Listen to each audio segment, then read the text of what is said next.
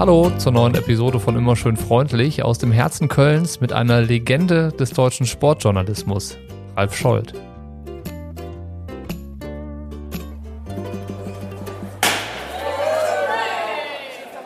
Köln, Anfang der 90er. Ein junger Mann verlässt stolz die Deutsche Sporthochschule in Müngersdorf, bereit für ein Leben mit und für den Sport. Es ist Ralf Scholz, ein Großgewachsener Mann mit kräftiger Stimme und einem unbändigen Interesse an Themen, die die Sportwelt bewegen. Aus seiner Liebe zu den ganz großen Monumenten des Sports macht er kein Geheimnis. Und er hat einen Traum. Einmal als TV-Moderator zu den Olympischen Spielen.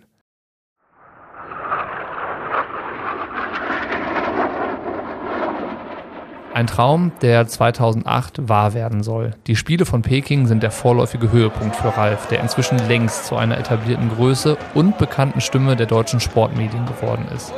Die Fans der ARD Sportschau lieben ihn für seine authentischen, mitreißenden, informativen und unterhaltsamen Moderationen. Allerdings trägt er zu dieser Zeit bereits einen neuen Wunsch in seinem Herz, das mittlerweile für den vielleicht schönsten Sport der Welt schlägt. Triathlon.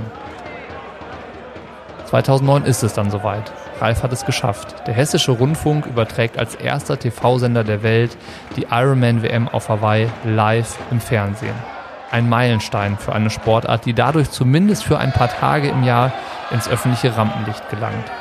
Ob sich der Triathlon als Sportart auch ohne das Engagement von Ralf so entwickelt hätte, schwer zu sagen. Fest steht allerdings, dass es Menschen wie Ralf Scholz sind, denen es zu verdanken ist, dass der Triathlonsport den Weg aus seiner Nische finden konnte. Die Jahre ziehen ins Land. Es folgen mehr Olympische Spiele, weitere Weltmeisterschaften und natürlich Jahr für Jahr die Live-Produktionen rund um die Ironman EM in Frankfurt und die WM auf Hawaii. Um sich noch mehr auf die Berichterstattung konzentrieren zu können, gibt Ralf 2018 die Leitung der Sportredaktion des Hessischen Rundfunks ab. Keine Entscheidung gegen seine berufliche Karriere, sondern für seine Leidenschaft als Sportreporter. Abseits von Mikrofonen, Interviews und Sendezeiten sammelt Ralf selbst Erfahrung als Triathlet und muss erkennen, dass das Leben auch andere Seiten bereithält. Er erkrankt an Krebs, schafft es aber, ihn zu besiegen. Wir unterhalten uns im Podcast über Ralfs Weg durch die Sportwelt, seinen Einsatz für den Triathlon und seine Erfahrungen, die er in all den Jahren gesammelt hat. Ein Gespräch über Arbeit, Sport, Triathlon und das Leben. Wie du gleich feststellen wirst, hatte ich bei der Aufnahme ein bisschen damit zu kämpfen, fast keine Stimme zu haben. Aber ein Podcast ist trotzdem draus geworden. Kleiner Hinweis zur Hörprobe. Hier bekommst du jetzt ein paar Ausschnitte aus dem gesamten Podcast, den ich mit Ralf aufgenommen habe. Die Episode in voller Länge gibt's im exklusiven Feed Triathlon Studio Plus. Alles, was du dafür brauchst, um Zugriff zu erhalten, ist ein Abo auf Steady. Den Link zu den Abos findest du in den Show Notes. Schau dich gerne um. Wenn du Fragen hast, melde dich gerne. Und ansonsten wünsche ich dir jetzt viel Spaß beim Reinhören in die neue Episode von Immer schön freundlich mit Ralf Scholz und der richtigen Moral.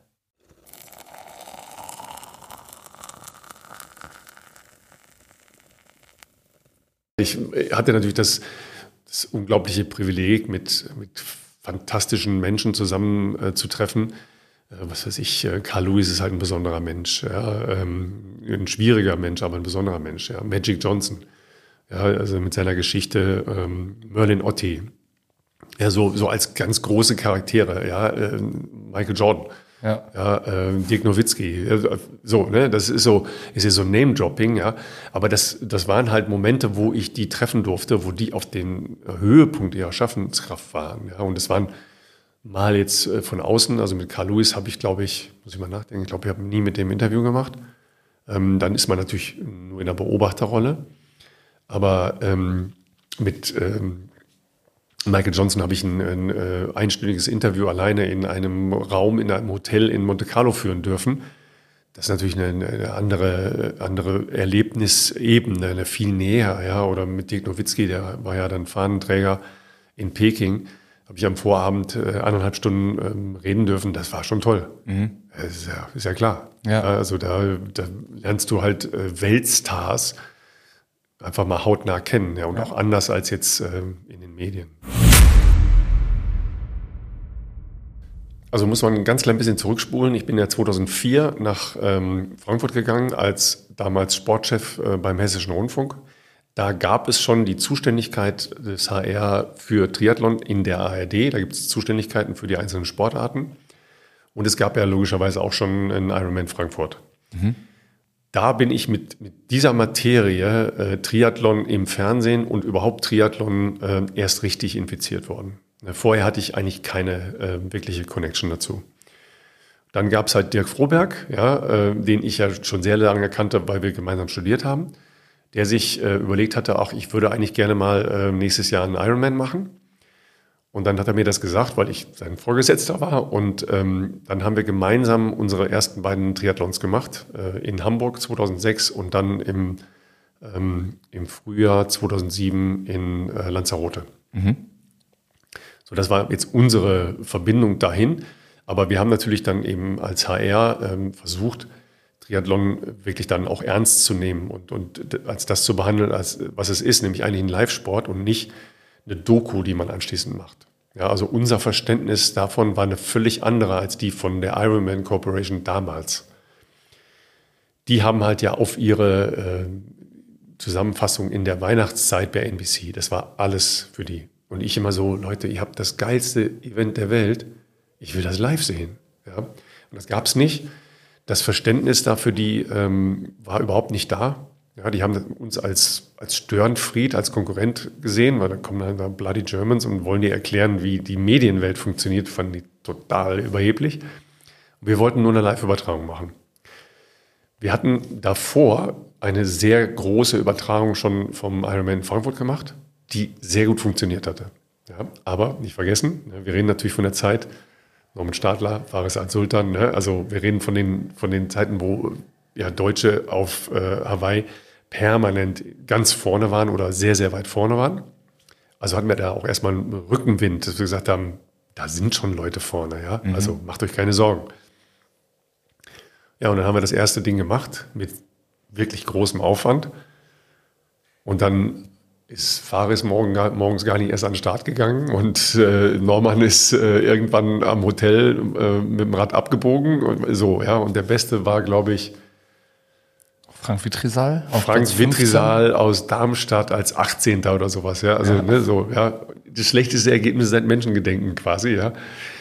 Und dann stehst du natürlich ein bisschen da, aber das hat trotzdem von den Quoten her funktioniert, ja, weil die Leute das sehen wollten. Ja. Also, was für mich immer noch eine, äh, ein Phänomen ist, ja, aber das ist ja doch lang, ne? Das ist sehr, sehr lang. Ja. Total.